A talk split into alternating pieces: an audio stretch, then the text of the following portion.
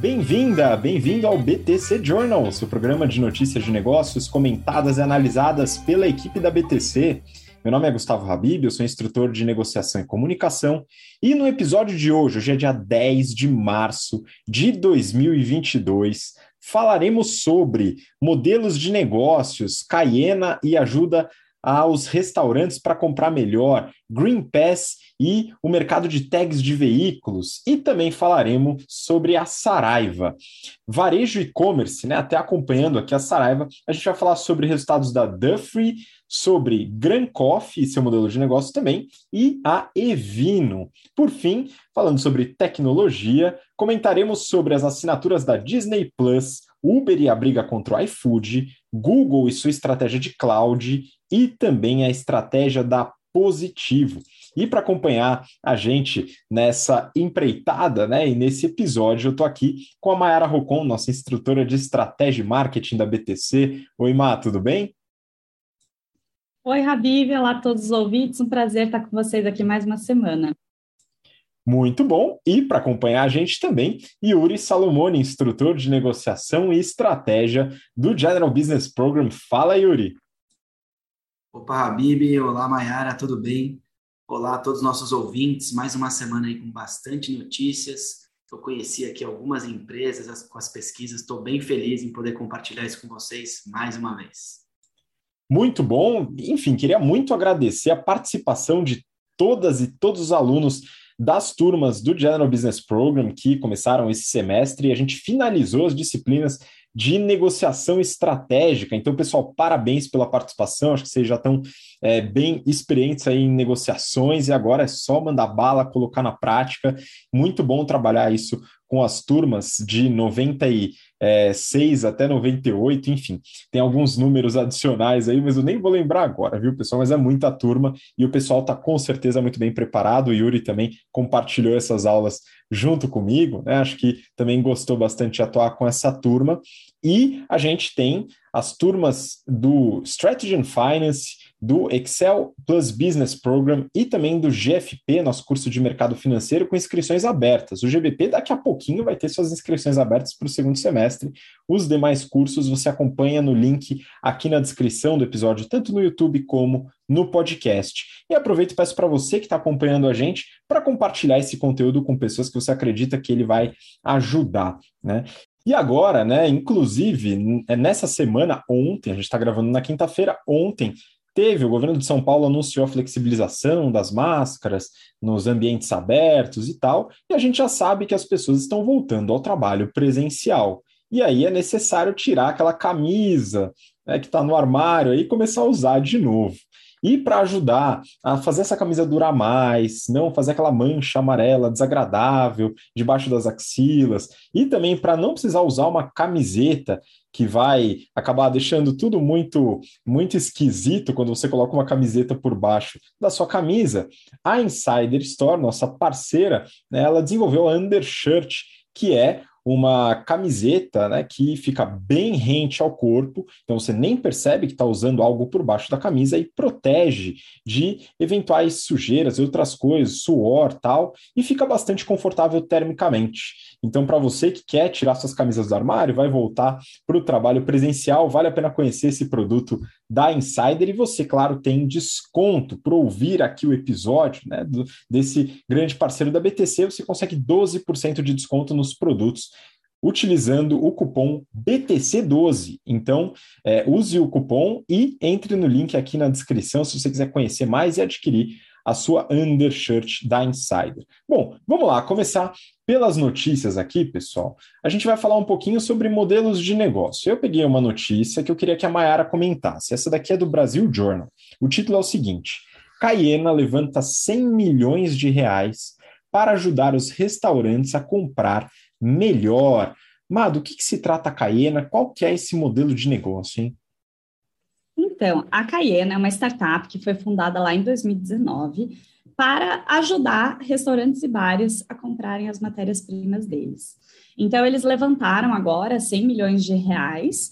É, e uma coisa interessante aqui é que tiveram muitas empresas e fundos estrangeiros investindo neles aqui, mas um deles foi a Coca-Cola FENSA, que é a distribuidora da Coca-Cola, né, que já tinha até investido neles na rodada de seed. Que, claro, né, tá de olho ali em como é que você vai ajudar esses restaurantes e bares a comprarem refrigerante, suco, água, cerveja, né? Então ela tá ali de olho já nessa pequena empresa que pode crescer e com certeza ajudar muito eles, né? Mas bem, vamos voltar aqui para a Caiena, né? Eles vão usar esse dinheiro para, obviamente, crescer, né? Então eles são muito pequenos, eles querem escalar o business, principalmente focando em aumentar a estrutura comercial e o time de programação, que eles falaram que querem dobrar esse time. Então, eles têm um modelo ali, asset light, de funcionar. Apesar deles é, terem sido pioneiros nesse tipo de modelo, eles estão vendo alguns concorrentes entrando, mas eles falam que eles são diferentes desses concorrentes exatamente porque eles trabalham como marketplace. Eles acabam conectando os fornecedores com os restaurantes e bares, né? Mas eles não fazem a logística nem compra e revenda das mercadorias. Eles são só esse intermediário. E aí eles investem bastante, né? Por isso também tem esse time de programação por trás, no algoritmo deles, que pega ali o que, que o restaurante quer comprar e sugere um mix de fornecedores para ele fazer a compra, considerando não só os preços, mas também a conveniência da compra, para você não comprar cada produto de um fornecedor diferente. O interessante também deles aqui é que os fundadores vieram do mercado financeiro e eles não foram diretamente nessa oportunidade marketplace, restaurante, insumos de é, food and beverage, né? Eles pegaram o mercado como um todo, desenharam alguns pilares que eles queriam seguir e analisaram vários é, segmentos diferentes. É, então, eles falaram assim: a gente quer alguma coisa que seja B2B, que tenha receita recorrente, que a gente seja remunerado em cima da receita que gera, que é, é, seja possível trabalhar em algumas coisas offline e que tenha um modelo ganha-ganha, não só a gente ganhando, mas também o, né, o nosso parceiro aqui, né, no caso o restaurante bar, mas o cliente que eles olhariam. E eles falaram que chegaram a olhar mercado de saúde, cemitério, várias outras coisas, considerando esses pilares, e aí chegaram no food service. Depois que eles chegaram nesse mercado que eles acharam interessante, novamente, eles não foram secamente para o business, eles primeiro fizeram um teste. Um dos fundadores tem uma família que opera um dark kitchen de um restaurante japonês em Salvador. E aí eles colocaram esse, essa dark kitchen para usar o modelo deles. E eles falaram que em menos de dois meses eles conseguiram baixar 20% do COGS do restaurante. Então, pronto, né? O mercado respeitava o que eles queriam, o teste deu certo, aí eles entraram nesse modelo. Então, eles já viram que é, os restaurantes têm um hábito de comprar ali de cinco a sete vezes no mês, agora que eles já têm algum tempo da fundação. Eles já transacionaram é, 100 milhões de receita desde então, né? E estão com um portfólio ali de mais de 30 mil SKUs. Então, gente, bem interessante esse modelo, legal conhecer essa empresa, né? Claro que eles estão pequenos, mas eles já conseguiram provar que eles trazem valor, e esse investimento para trazer escala para o negócio faz todo sentido, porque com escala você consegue aumentar a eficiência e diminuir o custo do algoritmo, e você também consegue trazer um portfólio maior de fornecedores para trazer mais opções de preço, e também um portfólio maior de produtos para o é, restaurante bar cada vez mais ficar fidelizado ali com o seu algoritmo. Excelente. De fato, a empresa atua numa dor muito grande de uma série de donos, donos de restaurantes. É, então, desenvolvimento de fornecedores, associado a estoque, formas de entrega, são coisas que realmente são importantes aí para o restaurante poder operar de forma rentável. Eu espero que eles tenham uma vida longa pela frente ajudando os restaurantes. Vamos seguir para a próxima notícia, e eu peguei essa daqui do Neofeed. O título é O Caminhoneiro, entre aspas, que vai instalar 3 milhões de tags para a dona da Ticket. Yuri, aqui a gente está falando do mercado de tags. Conta um pouquinho sobre esse mercado e do que, que se trata essa empresa que a gente vai falar agora. Boa. Vamos lá, Habib. Aqui é o seguinte, é um pouco dessa história, né? Primeiro, o João Cumerlato, em 2012, ao lado do Carlos, Carlos Andrei, é, são duas pessoas que trabalhavam na Odebrecht, e eles saíram para criar a Connect Car. Na época, foi o primeiro concorrente da empresa Sem Parar, que o Merlato foi o primeiro ali a, a, a, gerir a empresa, o primeiro CEO, e na época era, a empresa era controlada pela própria Odebrecht e pelo Grupo Ultra, dono dos postos Ipiranga. lembra-se que sem parar dominava sozinho os mercados de pedágios e afins que você passava ali sem precisar gastar um tempo para pagar e fazer a sua comercialização ali para o uso da, da estrada que você, da rodovia que você transitava. Bom, em 2017, cinco anos depois, a dupla fundou a Green Pass, uma fornecedora de tecnologia. Então, eles saíram da Connect Car e fundaram a Green Pass. E a Green Pass ela é um white label de tags para pedágios e conquistou clientes como outros bancos, tais quais C6 Bank, Banco Inter, Sicredi, Cicobi. Em 2021, eles já somaram 500 mil tags ativas nesse grupo de empresas que eles prestam serviço com white label. Então, se você tem aí o, seu tag do Banco Cicobi, por exemplo, saiba que quem está por trás disso tudo é a Green Pass. Bom, a notícia ela cita que o caminhoneiro, porque Cormelato viajou na bolé do caminhão do seu pai entre os 14 e os 18 anos, e assim que completou a maioridade, trabalhou por um ano como caminhoneiro. Então é aí que está o motivo do caminhoneiro colocar tags nos caminhões aí para Green Pass. Bom, eles estão dando mais um passo para aumentar a competição nesse mercado e vender 51% da participação na empresa que criaram, para uma empresa chamada Endangered que é dona da Ticket no Brasil, e um negócio avaliado em cerca de 80 milhões de reais no fim de fevereiro. Bom, quem é a Indirect? É, ela atua no setor de transporte, mobilidade, é uma, é uma empresa global, é uma empresa inovadora, e tem, não, tem base grande, transportadores autônomos, tem frotas de terceiros, e além disso, atua na parte de combustíveis, com mais de 40 mil postos oficiais. Bom, para crescer, a Green Pass precisa de um parceiro forte, com capital, com dinheiro, com equity. Por quê? A Simpará hoje pertence à americana Flector. A Connect Car tem como sócios simplesmente Itaú e Porto Seguro. A Veloy, que é uma outra concorrente, nasceu de um braço da Aloy, do grupo Elopar, que é controlado pelo Banco do Brasil e pelo Bradesco. Ou seja, só tem gente grande nesse mercado. Quem é a Green Pass na fila do pedágio, né, Rabino? Mas agora eles conseguiram um grande parceiro. Bom, esse acordo proporciona a Green Pass fazer parte de um grupo presente em 46 países e tem 900 mil clientes e conta com 2 milhões de parceiros credenciados globalmente.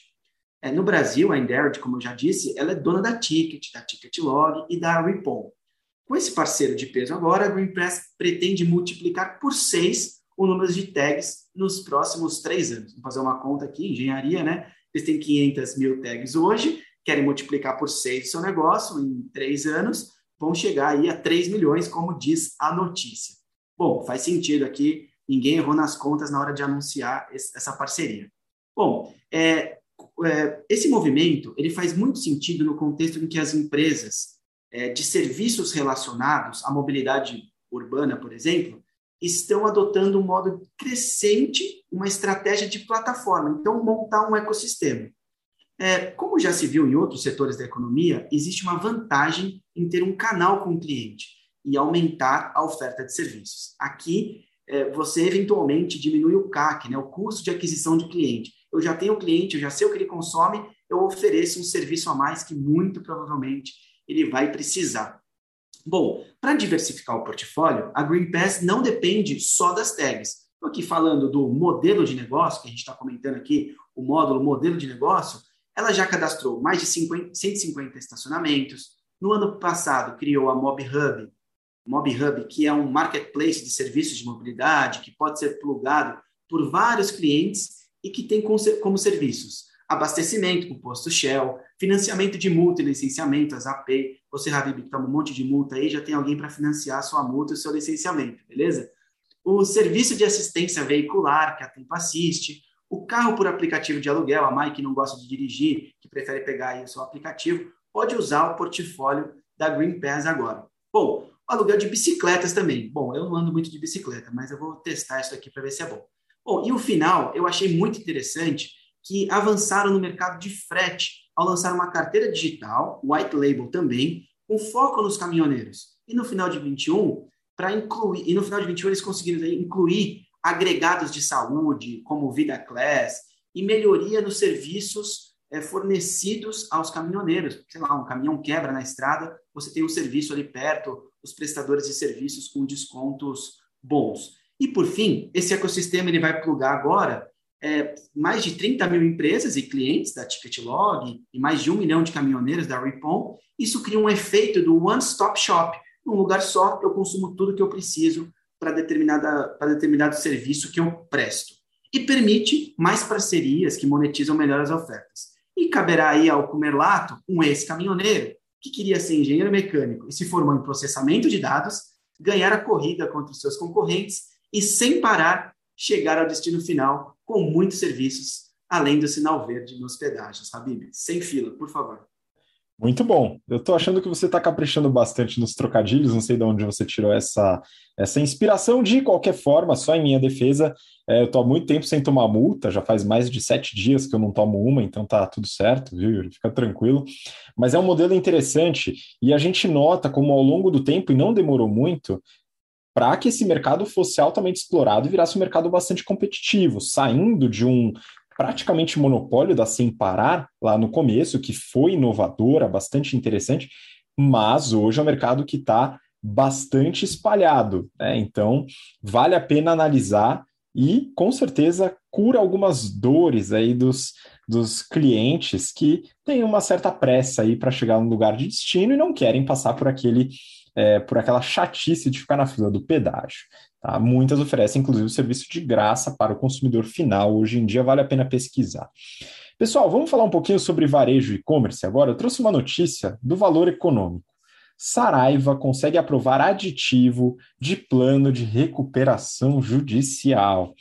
A gente fala sobre a Saraiva já há um tempo, que o modelo está bastante obsoleto, está com alguns problemas, e claro, a pandemia foi praticamente um golpe final na Saraiva. Ainda não terminou, mas quem sabe está em vias de, né? como diria o Renato Aracaki, nosso companheiro aqui não está presente hoje, o slide está pronto, não é verdade? Enfim, é, vou falar um pouquinho da Saraiva. Que, do que, que se trata essa notícia? Segundo o valor econômico, os credores da Saraiva aprovaram o segundo aditivo do plano de recuperação judicial, impedindo que o processo é, seguisse sem garantia, vamos dizer assim. O que aconteceu? O Banco do Brasil ele não estava é, de acordo com esse aditivo. Teve uma mudança no plano de recuperação judicial, então esse aditivo foi necessário. vou explicar um pouquinho essa mudança. O Banco do Brasil não estava de acordo, então ele foi atrás de vender sua dívida e não ser mais credor da Saraiva, e aí não precisaria mais aprovar o plano. Então ele conseguiu, ele vendeu a dívida de 119 milhões, então o Banco do Brasil era o credor é, mais relevante da Saraiva, e ele vendeu essa carteira para a Travessia Securitizadora, que agora é a principal credora da Saraiva. Na proposta, parte da dívida é transformada em equity, ou seja, ações da companhia. Pois é, ainda tem gente que acredite na virada. Enfim, no aditivo do plano, a Saraiva diz que vai pagar as dívidas, que hoje somam 636 milhões, através da geração do fluxo de caixa operacional, adequada à nova realidade da empresa, que quer dizer que ela vai ser menor. Nesse sentido, me estranha, de certa forma, algum credor aceitar transformar essa dívida em equity, dado que ela certamente vai reduzir. Mas o que aconteceu aqui foi essa mudança. No plano anterior, os credores sem garantia, principalmente editoras, quando a gente fala de credores sem garantia, a gente está falando muito das editoras, seriam pagas com a venda de ativos, de lojas, etc., de domínio do, da Saraiva na, no e-commerce e tal. Isso não ocorreu. Então teve que mudar e fazer esse segundo aditivo no plano de recuperação judicial com um novo plano de pagamento dos credores. Com esse novo plano, agora as editoras serão pagas com a futura geração de caixa. O negócio está meio complicado. Sobre o caixa, acho que vale falar até dos resultados. Como a Saraiva não divulgou o resultado de 2021, estamos em março, hein, pessoal? Saraiva, vamos lá dar uma acelerada, né? Mas a gente fala um pouco dos resultados de nove meses de 2021, tá? O resultado de 2021 como um todo ainda não saiu. Nos nove meses, a Saraiva teve uma receita de 67 milhões de reais é, sendo 55 milhões em loja física e 12 milhões em e-commerce. Só para vocês terem uma ideia, a receita teve uma queda de quase 70%. No mesmo período em 2020, a receita tinha sido de 200 milhões de reais. A margem EBITDA negativa em 69% e a margem líquida negativa em 97%. Agora, o que mais me impressionou foram os seguintes dados. O same store sales, ou seja, as vendas nas mesmas lojas, considerando sem os fechamentos, né, porque a loja nova é complicado, menos 40%, uma queda de 40% de vendas nas mesmas lojas em relação a 2020, que estava em pandemia. Ainda está, mas estava talvez mais um pouco. Crescimento no e-commerce, na verdade, redução do e-commerce, 83% de redução. Ou seja, o e-commerce teve um, um, uma, uma, uma eficiência operacional ainda menor do que as lojas físicas. E, obviamente, caixa líquido das atividades operacionais, menos 30 milhões, queima de caixa ainda. Vamos acompanhar, ver se realmente a Saraiva vai conseguir, de alguma forma, não sei como, talvez nem eles saibam, gerar caixa para pagar os credores nesse novo plano de recuperação judicial. Acompanharemos, não é verdade? Vamos para a próxima notícia. Próxima notícia aqui, a gente vai falar de uma empresa que a gente já comentou há muito tempo, mas eu quero que a Mayara ajude a gente a, a refrescar aqui sobre essa empresa. Valor econômico. Dufry reduz prejuízo em 85% em 2021 e vê recuperação nas vendas com retomada em aeroportos. E aí, Ma, como está a Dufry? Exato, a Dufry, né? Que a gente conhece ali pelas lojas de aeroportos, né? Mas como deu uma caidinha e a parte de trens tem voltado um pouco mais forte, né? Hoje, só 84% da receita de 2021 veio de aeroportos, antes que era quase 100%, né? Então, ela opera também nas estações de trem, que eu comentei, que responde por 10% de, da receita. E ela também tem loja em cruzeiro, em portos e até hotéis, que são o restante dessa receita e também né, deu uma representada ali um pouco maior. É, e aí, para gente que conhece mais da parte de aeroporto para não pagar imposto, né? Isso é 48% da receita deles, ou seja, um pouquinho mais do que a metade dessa receita, que 52%, vem do que eles chamam Dutch Paid, que é a loja normal que paga todos os impostos ali. Né? Mas bem, então vamos falar aqui um pouquinho sobre é, como que foi o resultado deles de 2021. Eles é, reportam o resultado em francos suíços, mas assim, como francos suíços não representa nada para a maioria dos ouvintes, eu vou falar tudo em dólares, né? Vou abrir essa, é, né, esse parênteses aqui em dólares, mas fica mais fácil da gente entender, né? Então, eles tiveram uma receita ali de quase 5 bilhões de dólares, com um crescimento orgânico de 53%. Essa receita, ela ainda não é nem metade do que eles tiveram em 2019, antes da pandemia. Ela representa só 47% de 2019, ou seja, né, eles ainda têm espaço para recuperar bastante. O portfólio deles é bem variado, mas 31% da receita veio de perfumes e cosméticos, aquilo que a gente gosta de comprar no Duty Free, né? É, seguida de 22% que vem de alimentos. Agora, dividindo isso por uh, regiões, a região que mais drivou o crescimento para eles foi, foram as Américas, que respondem por 45% da receita, tiveram um crescimento de 51% e já chegaram ao índice ali de 54% ao que eram em 2019. Quando a gente pega a outra região tão representativa quanto, né, 45% da receita também, que é a Europa, Oriente Médio e África, eles tiveram um crescimento também de 51%, mas só chegaram a 39% que eles eram em 2019. Então tem espaço até para se tornar maior do que Américas. E o restante da Ásia ali é, acabou caindo, caiu 38% em receita e hoje é só 15% que eles eram em 2019. Então ainda tem muito espaço para recuperar ali na Ásia Pacífica. É, a margem operacional deles ainda foi positiva, foi de quase 10%. Eles tiveram um grande problema, um grande programa de corte de custos, obviamente, porque né, muitos aeroportos estavam quase sem ninguém passando, até as, as estações de trem, e eles conseguiram reduzir ali quase 2,4 bilhões de dólares em custo desde 2019 mas mesmo assim, né, é difícil segurar as pontas com esse mercado e eles tiveram um prejuízo líquido de 451 milhões de dólares.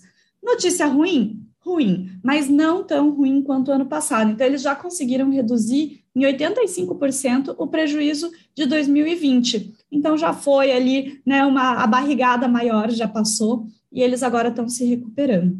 Até outro ponto que mostra um pouquinho dessa recuperação é que, tudo bem, no ano de 2021 inteiro, eles consumiram 41 milhões de dólares de caixa, mas quando você olha só o segundo semestre, mostra essa recuperação. Eles geraram mais de 300 milhões de dólares em caixa, que está em linha com a geração de caixa de 2019.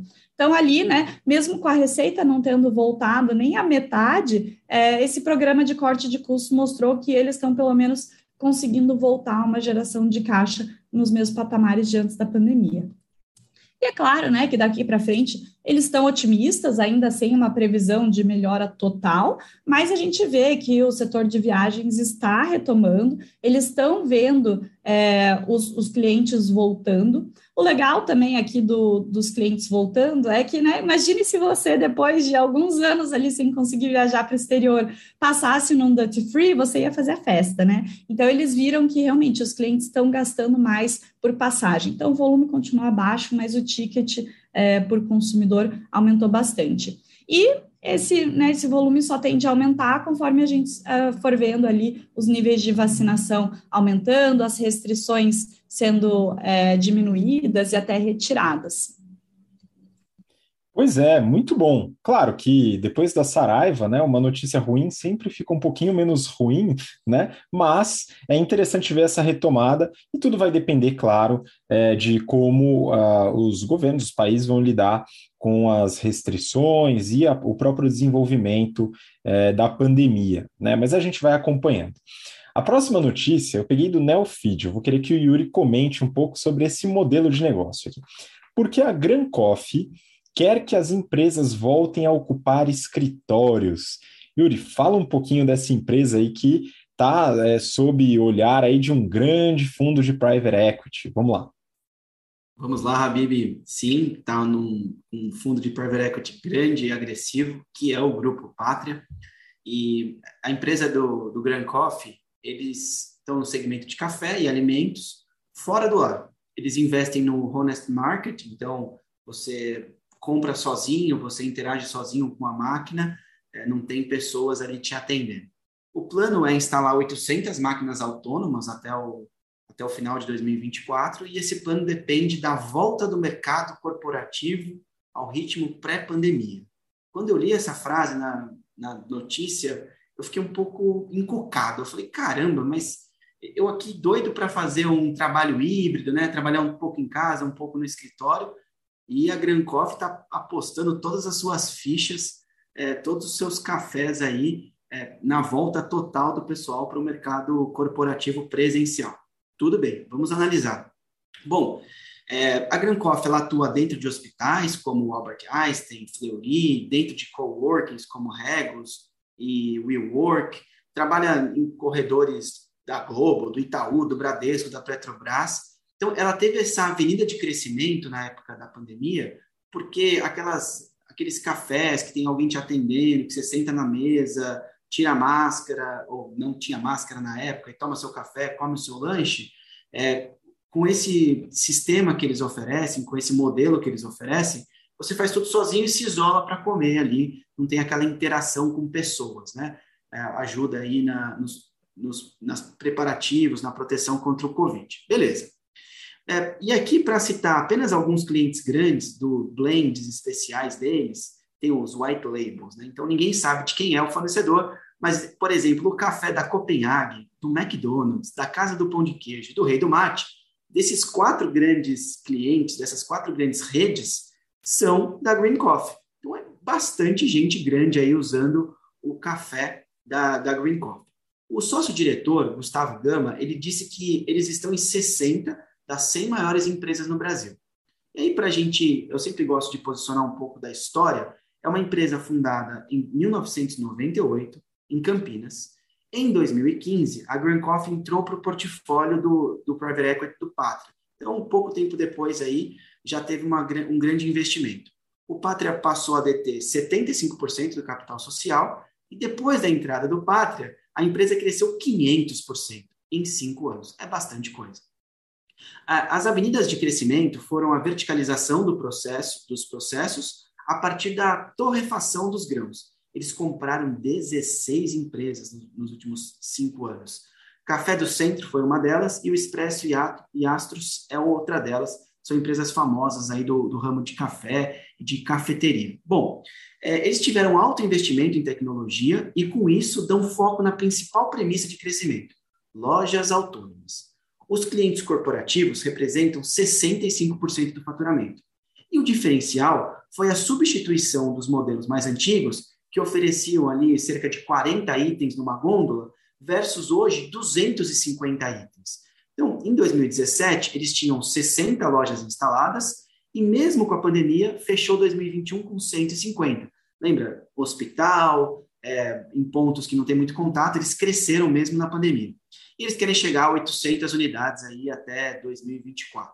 E contarão com um investimento de 30 milhões de reais. Bom, o potencial, o potencial de aumento de faturamento está baseado na retomada plena do trabalho presencial. Eu estou enfatizando isso porque é muito importante saber que vai ser difícil eles baterem essa meta. Eu sempre torço pelas empresas, vocês veem sempre eu falando bem, torcendo para que dê certo, mas tem algumas premissas que os executivos colocam nos seus negócios que, assim, é sabido na largada que vai ser difícil de cumprir. Então, uma promessa, você quando for investir em algo, preste atenção no que está sendo dito e tenha o um senso crítico para avaliar cada negócio. Enfim, a loja, por ter mais itens, virá, é, por ter mais itens ali expostos, virá um ponto mais, mais completo e maior de ofertas de itens. Então, o ticket médio aumenta. Também cresce aí, passando de 4 a 5 reais para 8 ou 9 reais. Então, mais itens, mais oferta. Ofertas, em vez de pegar só um café e um chocolate, eu pego um café, um chocolate e um pão de queijo. Isso aumenta o ticket médio. Bom, tem um ponto de atenção aqui que é a segurança, que é uma barreira para um possível acordo de novos clientes. Mas os executivos da empresa afirmam que não passa de 5% o desvio. A pessoa que pega o chocolate não consegue pagar, ou que pega e não paga. Então, esse 5% está no modelo de negócio. Quando eles vão para novos clientes e passa de 5% o problema, geralmente quem tem de pagar sobre esta perda é o cliente. Eles só tiveram um caso de loja que fechou por mau uso, tá? Bom, eles têm planos de aumento de portfólio, como, por exemplo, a carteira digital Grand Coffee, que poderá ser possível usar o celular para escanear o produto e ser consumido e pagar com cartão de crédito cadastrado no seu smartphone, sem intermediação de totens, maquininhas que eliminam os intermediários e custos ali da operação. Então, é uma, é uma via interessante aí de redução de custos na operação. Foram investidos mais de 3 milhões de reais nessa transformação digital. Então, tem que dar resultado mesmo, né? Já gastamos bastante dinheiro nisso. Bom, com tecnologia, dados, podemos mapear toda a jornada de compra e os hábitos de consumo dos clientes em momentos em que nenhuma outra marca tem acesso. Só eu sei o que eles estão comprando ali no, no meu, na minha gôndola, no meu PDV. Eu tenho todos os dados e eu ofereço o que a pessoa tem tendência a comprar. Isso é uma inteligência do varejo, tá, pessoal? Bom, 100 mil downloads do app já foram feitos, mas apenas 20% estão ativos em compras recorrentes. Então, muito provavelmente a pessoa usa ali porque é necessário é, é, fazer a transação no celular, mas depois ela não tem uma, uma nova venda. Se eu vou ao hospital, por exemplo, fazer um exame de sangue, eu uso o celular, compro na Grand Coffee, mas depois não uso mais. Então pode acontecer isso. Eu não sei exatamente, os números não estão abertos, mas eu imagino que seja esse um, uma das oportunidades da empresa. Bom, foram anexados ao portfólio, no período da pandemia, vários hospitais e vários hotéis, dentre eles Hotel Ibis, Prevent Senior, é, Hospital Oswaldo Cruz, grandes aqui em São Paulo e no Brasil. Por fim, Gustavo Gama, executivo da empresa, foi categórico na entrevista dizendo que o objetivo é garantir o atendimento premium dos clientes pré-existentes, um bom atendimento. Em 2021, o faturamento foi de 225 milhões, já em 2022 a expectativa é que cresça e chegue a 304 milhões de, de reais. Hoje, 10% do montante refere-se à área do varejo, que é isso tudo que eu estou falando e 90% está em outros negócios. Bom, os planos de diversificação, eles já lançaram e-commerce para aumentar o volume de vendas, lançaram cápsulas de café compatíveis com marca Nespresso, eles estão aumentando o portfólio, testando o que dá tração, o que dá lucro para poder crescer. E os 90%, Yuri, que você acabou de falar, onde, que, que clientes são esses?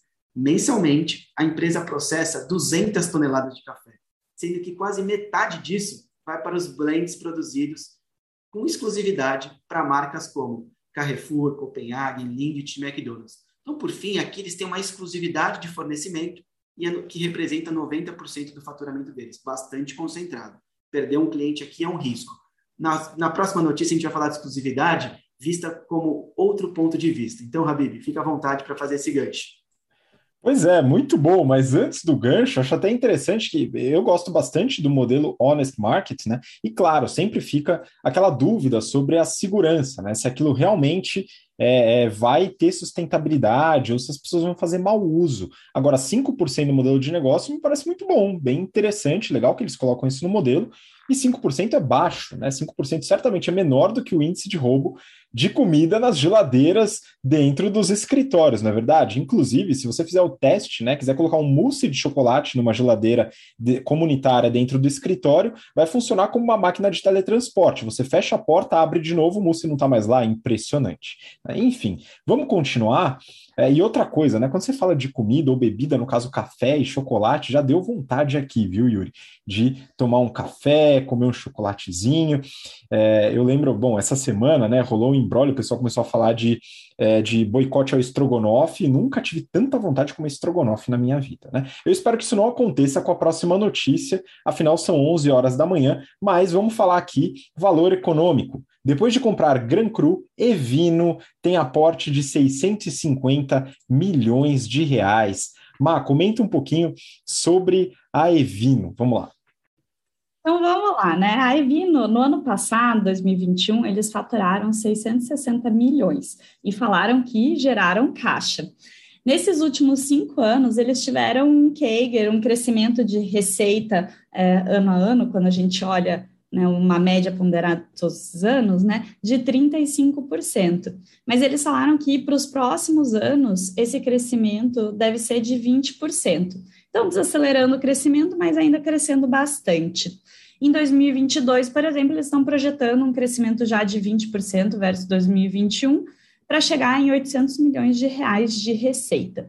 E aí você fala, beleza, né? Mas de onde que vem tanto crescimento? Gente, aqui no Brasil, consumo per capita de vinho é muito baixo, né? Ele estava ali meio que estacionado há alguns anos em 2 litros per capita e agora na pandemia foi para 2,8. Então, até um crescimento bem grande, né? Óbvio que eles estão esperando que, esse crescimento dê uma baixada, com tudo voltando ao normal, mas que ele ainda fique maior do que os 2 litros anteriormente, que as pessoas já inseriram o vinho na vida delas, muito dentro de casa, como a gente viu, mas que isso seja levado provavelmente para restaurantes ou para outros tipos de reunião, não só comemorações, né, não só eventos muito especiais. E aí, de onde vem esse, é, né, essa impressão, essa sugestão de que o mercado é tão baixo? Se a gente olhar para os nossos vizinhos aqui, Chile e Argentina, é, a, o consumo de lá é de 10 a 15 litros per capita anual, então já bem mais alto do que o do Brasil. Agora, se a gente olhar para mercados produtores mais desenvolvidos, como França e Itália, o consumo é de 40 litros por ano. É, então aqui no Brasil ainda tem muito espaço para o vinho ganhar da cerveja, né? É, nos últimos seis meses, né, a, a Ivino comprou a Gran Cru, que a gente até comentou aqui, mas eles estão fazendo a integra, integração mesmo das duas só dois meses, porque foi quando eles tiveram as aprovações regulatórias. É, eles já decidiram que eles vão manter as duas marcas, até porque elas têm uma complementariedade, eu vou até comentar aqui, e eles vão criar uma terceira marca para ser a marca corporativa da holding, né, a marca guarda-chuva ali das duas. Por que, que eles querem né, usar as duas marcas separadas? Por que, que elas são tão complementares?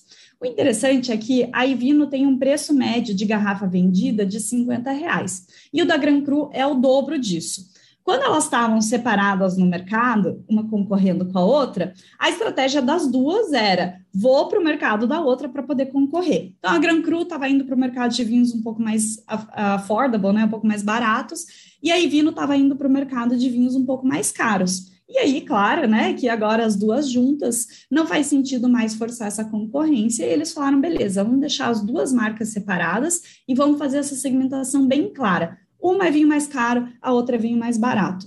Até porque eles viram que eles tinham uma sobreposição muito pequena de consumidores, de menos de 10%. Ou seja, eles não estavam concorrendo de verdade. Então, é mais legal deixar separado, ter essa segmentação bem clara, públicos bem diferentes.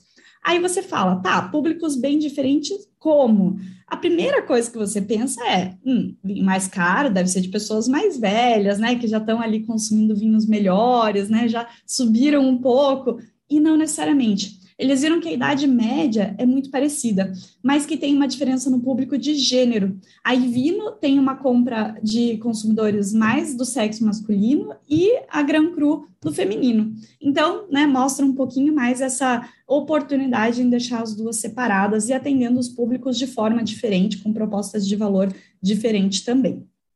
Mas bem, o que a notícia fala aqui, né, o principal da notícia é falando do aporte que eles receberam agora. Então, eles levantaram 650 milhões de reais. Esse aporte foi liderado pelo 20 Partners e teve participação da JCR, que é uma empresa familiar, e pela XP Private, que é o private banking da XP.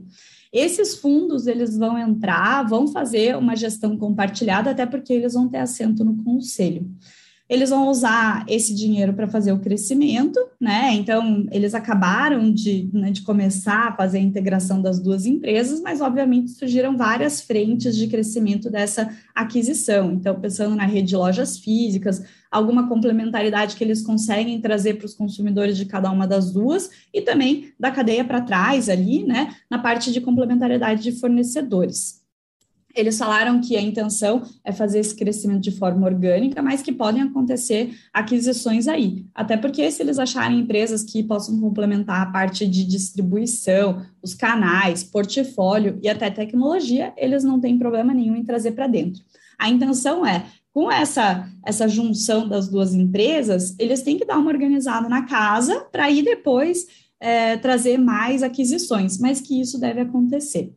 E claro, né, crescendo tanto assim, e depois de ver a Wine tentando fazer a IPO, né, a Ivino também deve colocar o IPO no radar em breve. Então, talvez aí, no médio prazo, eles comecem a falar de novas, novos levantamentos, mas através de IPO. Pois é, eu pensei justamente nisso também, Vilma. Depois da Wine, toda a história relativa à tentativa do IPO, possivelmente a Evino vai querer seguir um caminho semelhante. Vamos ver se ela vai ter sucesso aí nessa empreitada, acompanharemos. Bom, vamos falar agora sobre tecnologia. E para falar sobre tecnologia, eu vou trazer uma notícia para o Yuri comentar. Inclusive, essa notícia a gente já comentou um pouquinho sobre ela, né? Que se trata da saída da Uber Eats do Brasil. Valor econômico: Uber reclama de prática do iFood ao CAD. Como já tínhamos antecipado, a Uber não sairia simplesmente tranquilamente. Né? Então, ela está né, junto ao CAD, representando para poder reclamar do iFood. Yuri, comenta um pouquinho o que está acontecendo, qual que é esse embrólio, hein?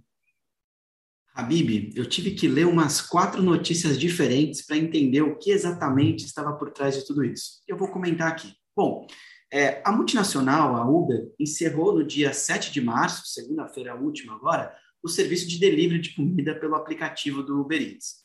E ela entrou com uma manifestação contra o iFood junto à Superintendência Geral do Conselho Administrativo de Defesa Econômica, o famoso CAD, né? Foi a primeira vez que eu li essa sigla de maneira inteira, tá, Habib? Bom, a, o principal motivo do Uber para deixar o mercado foi a exclusividade do iFood eu antecipei na notícia passada, falei da exclusividade, um modelo diferente de fornecimento. Aqui a exclusividade dos restaurantes com um fornecedor só de, é, de delivery limita a entrada do concorrente. Bom, o iFood é líder de mercado, com 80% de participação, e domina esse mercado. Os advogados do Uber disseram: infelizmente, as barreiras artificiais impostas pelo iFood, com sua conduta exclusionária que são o foco do presente inquérito, contribuíram para a decisão de encerrar as operações do app de intermediação de delivery e refeições do Uber Eats. Ufa! Disseram, disseram, disseram e não fomos capazes de concorrer com o iFood. O iFood tem exclusividade com outros restaurantes e saímos, temos que colocar a culpa em alguém. Temos que justificar aqui o nosso investimento eventualmente mal realizado. Enfim, eu não vou fazer juízo de valor aqui, eu não sei exatamente o que está por trás, apesar de ter lido essas quatro notícias aí, mas aqui é a dificuldade de alguém entrar no mercado que é dominado por outro. O outro é o iFood, ele sim, ao fomentar a entrega em determinado restaurante, ele diz: você só pode fazer entregas comigo. Não, ou faz comigo ou não faz com ninguém. E coloca cláusulas de saída também. Não é tão simples. Se você quiser rescindir com o iFood e faz, fazer com a Rappi ou com a Uber Eats. Tem as multas rescisórias dos contratos, né? Então tomem cuidado quando vocês fecharem parcerias para não terem esse tipo de problema, seja no mercado que for.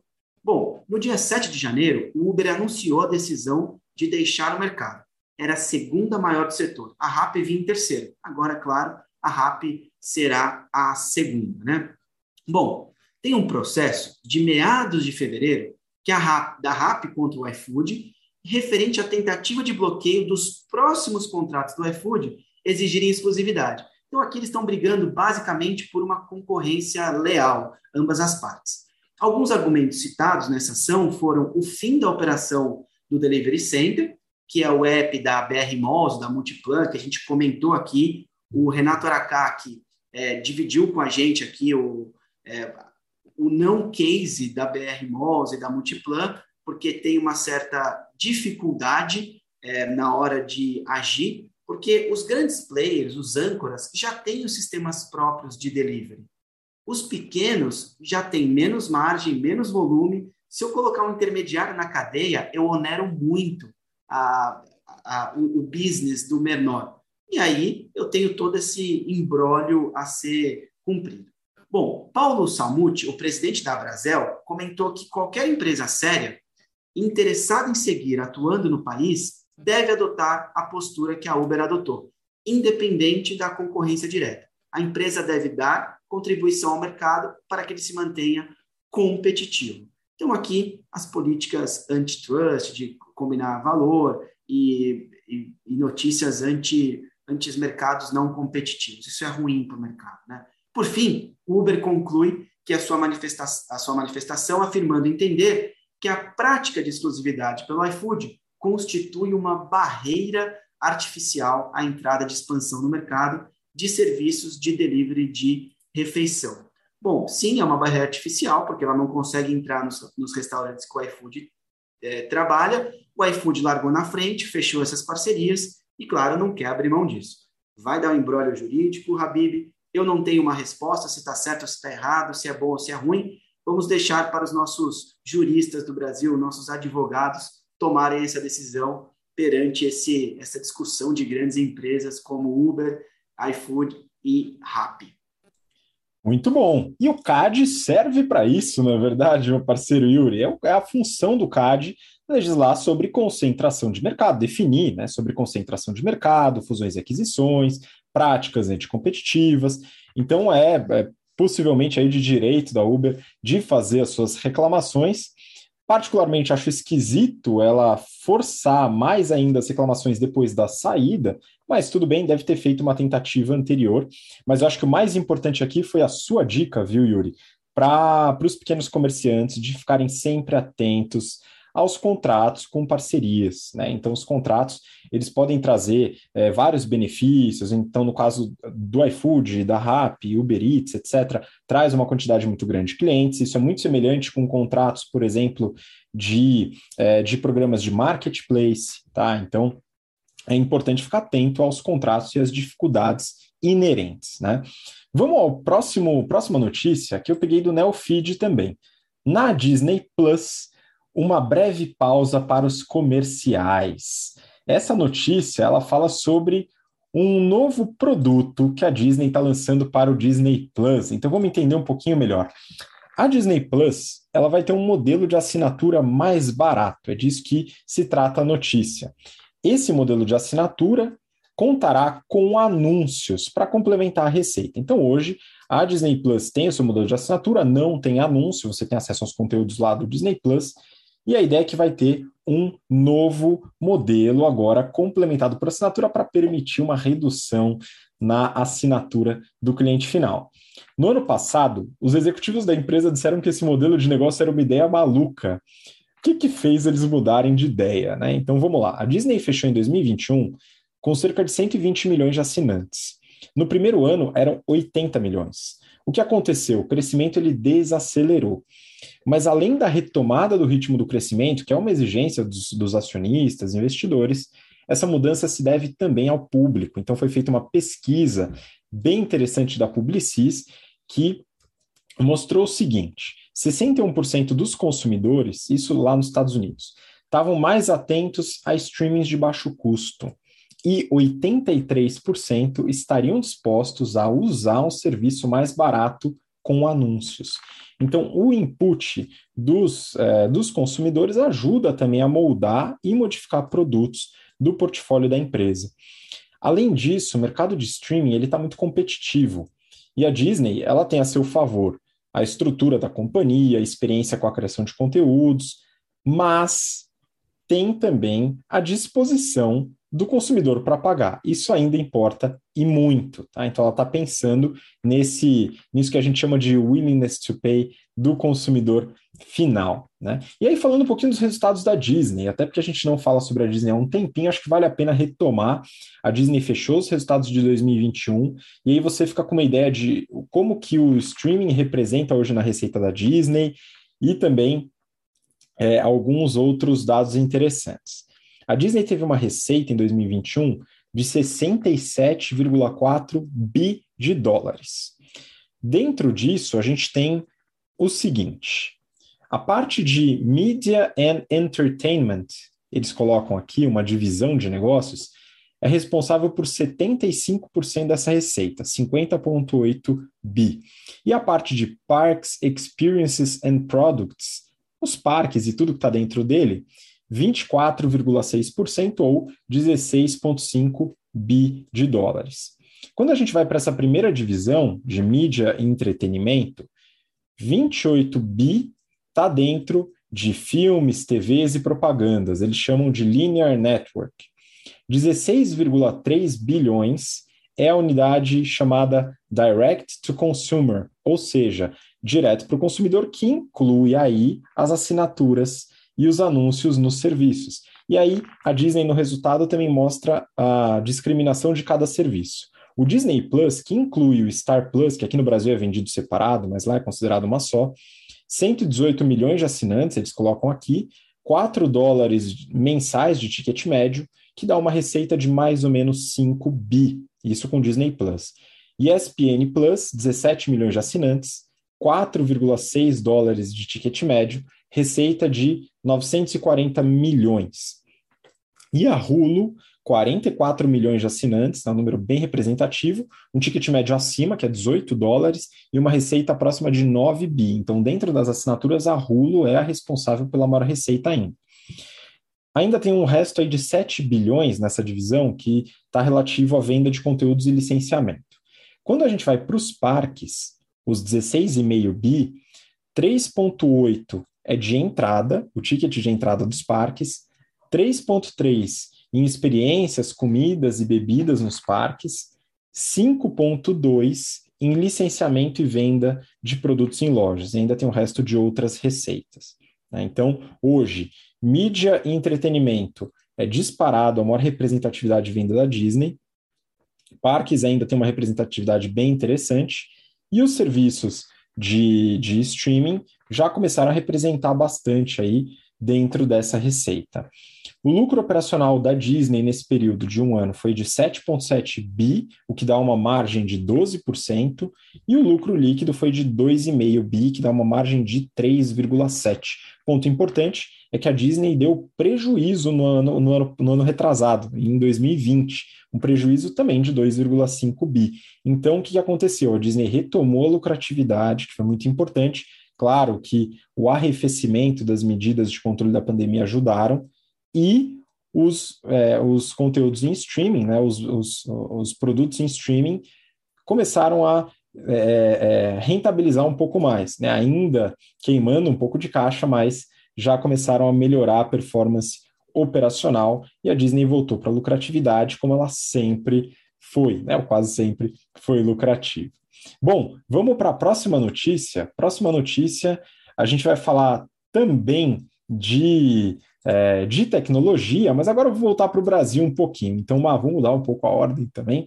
A gente vai falar de uma notícia do Neofeed aqui, o título é De olho em mercado de 4 bilhões de reais, positivo agora conserta PCs até de rivais.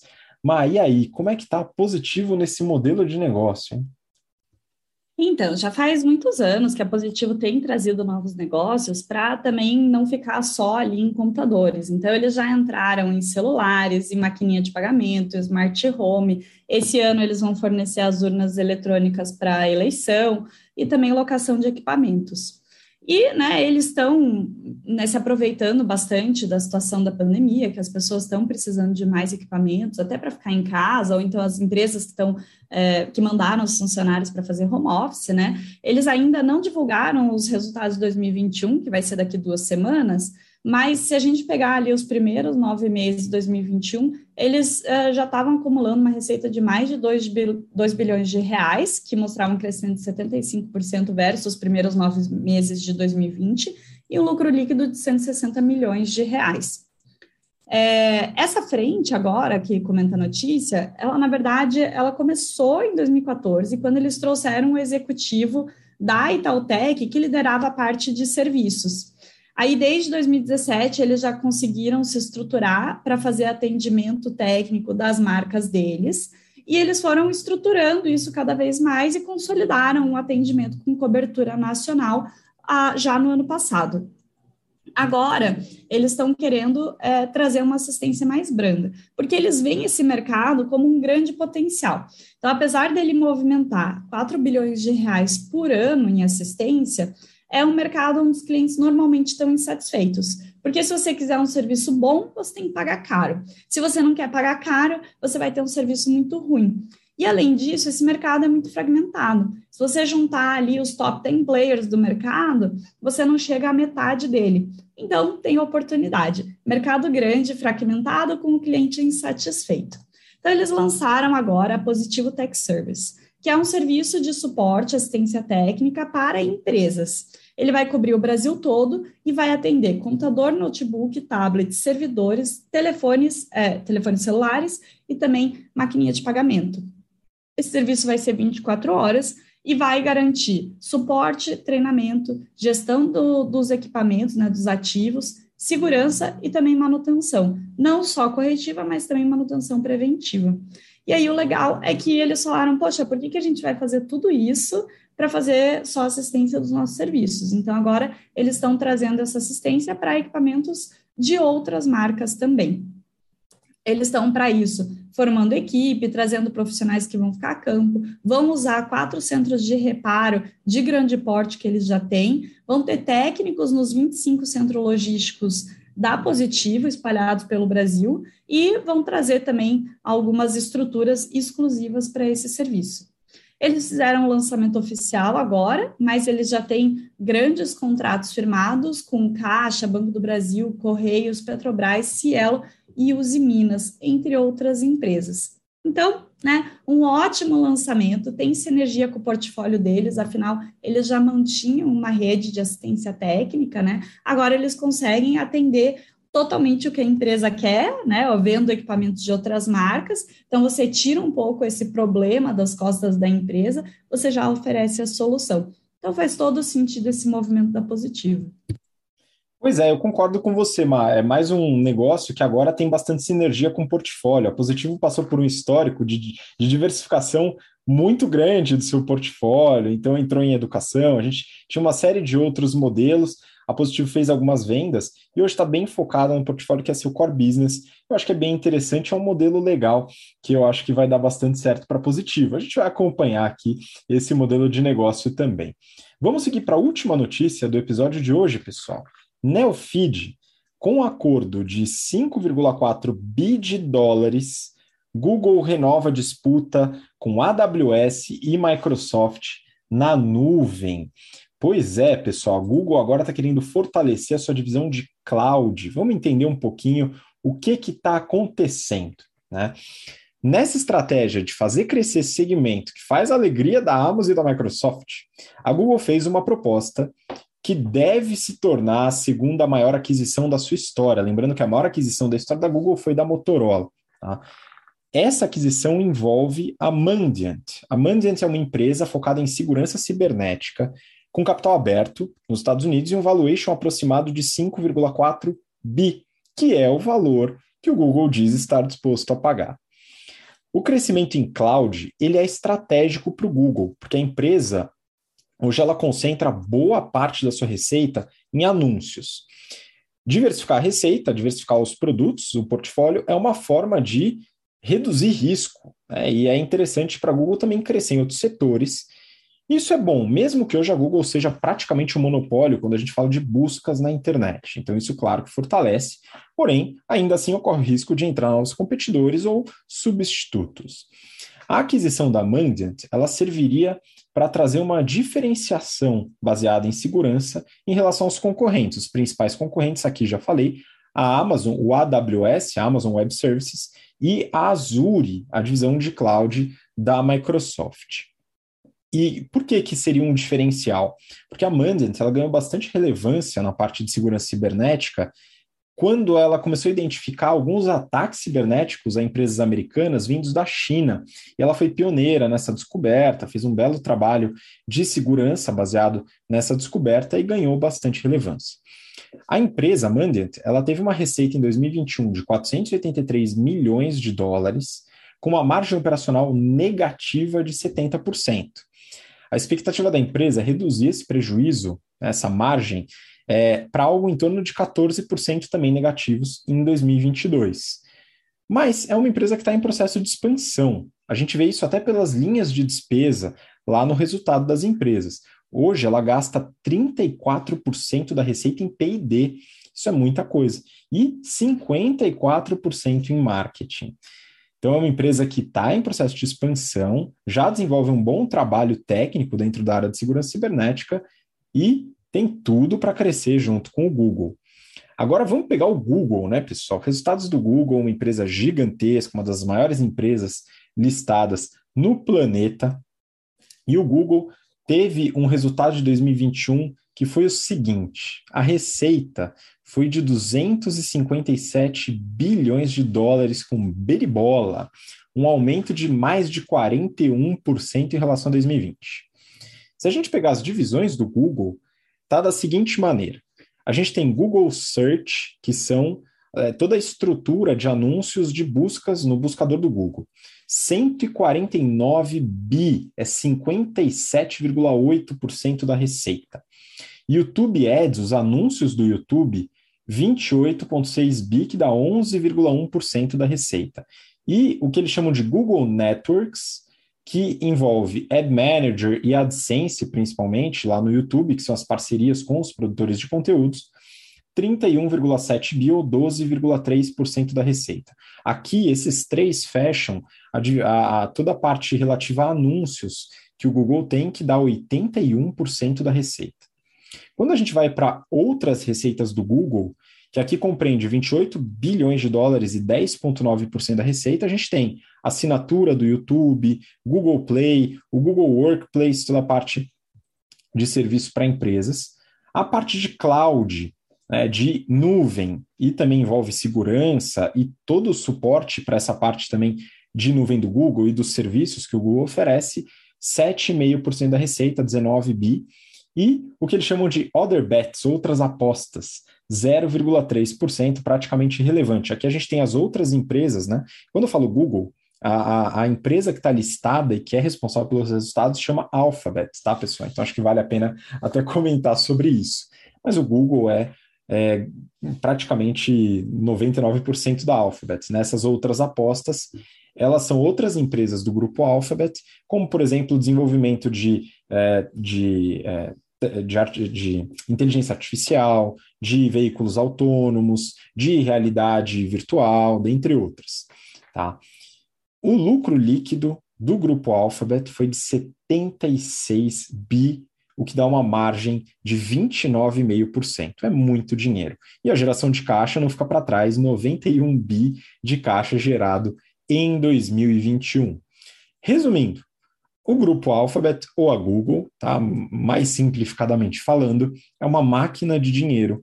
É, de certa forma, um monopólio em anúncios de buscadores.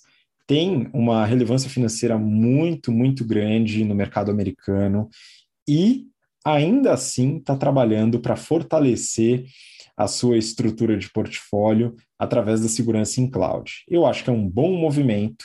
Seria uma aquisição que para ela é muito barata, né? um pouquinho, um mês de caixa ela já paga essa aquisição, olha que maravilha, né? E com certeza fortalece uma divisão que é rentável para os principais concorrentes e necessária para uma série de empresas e segmentos.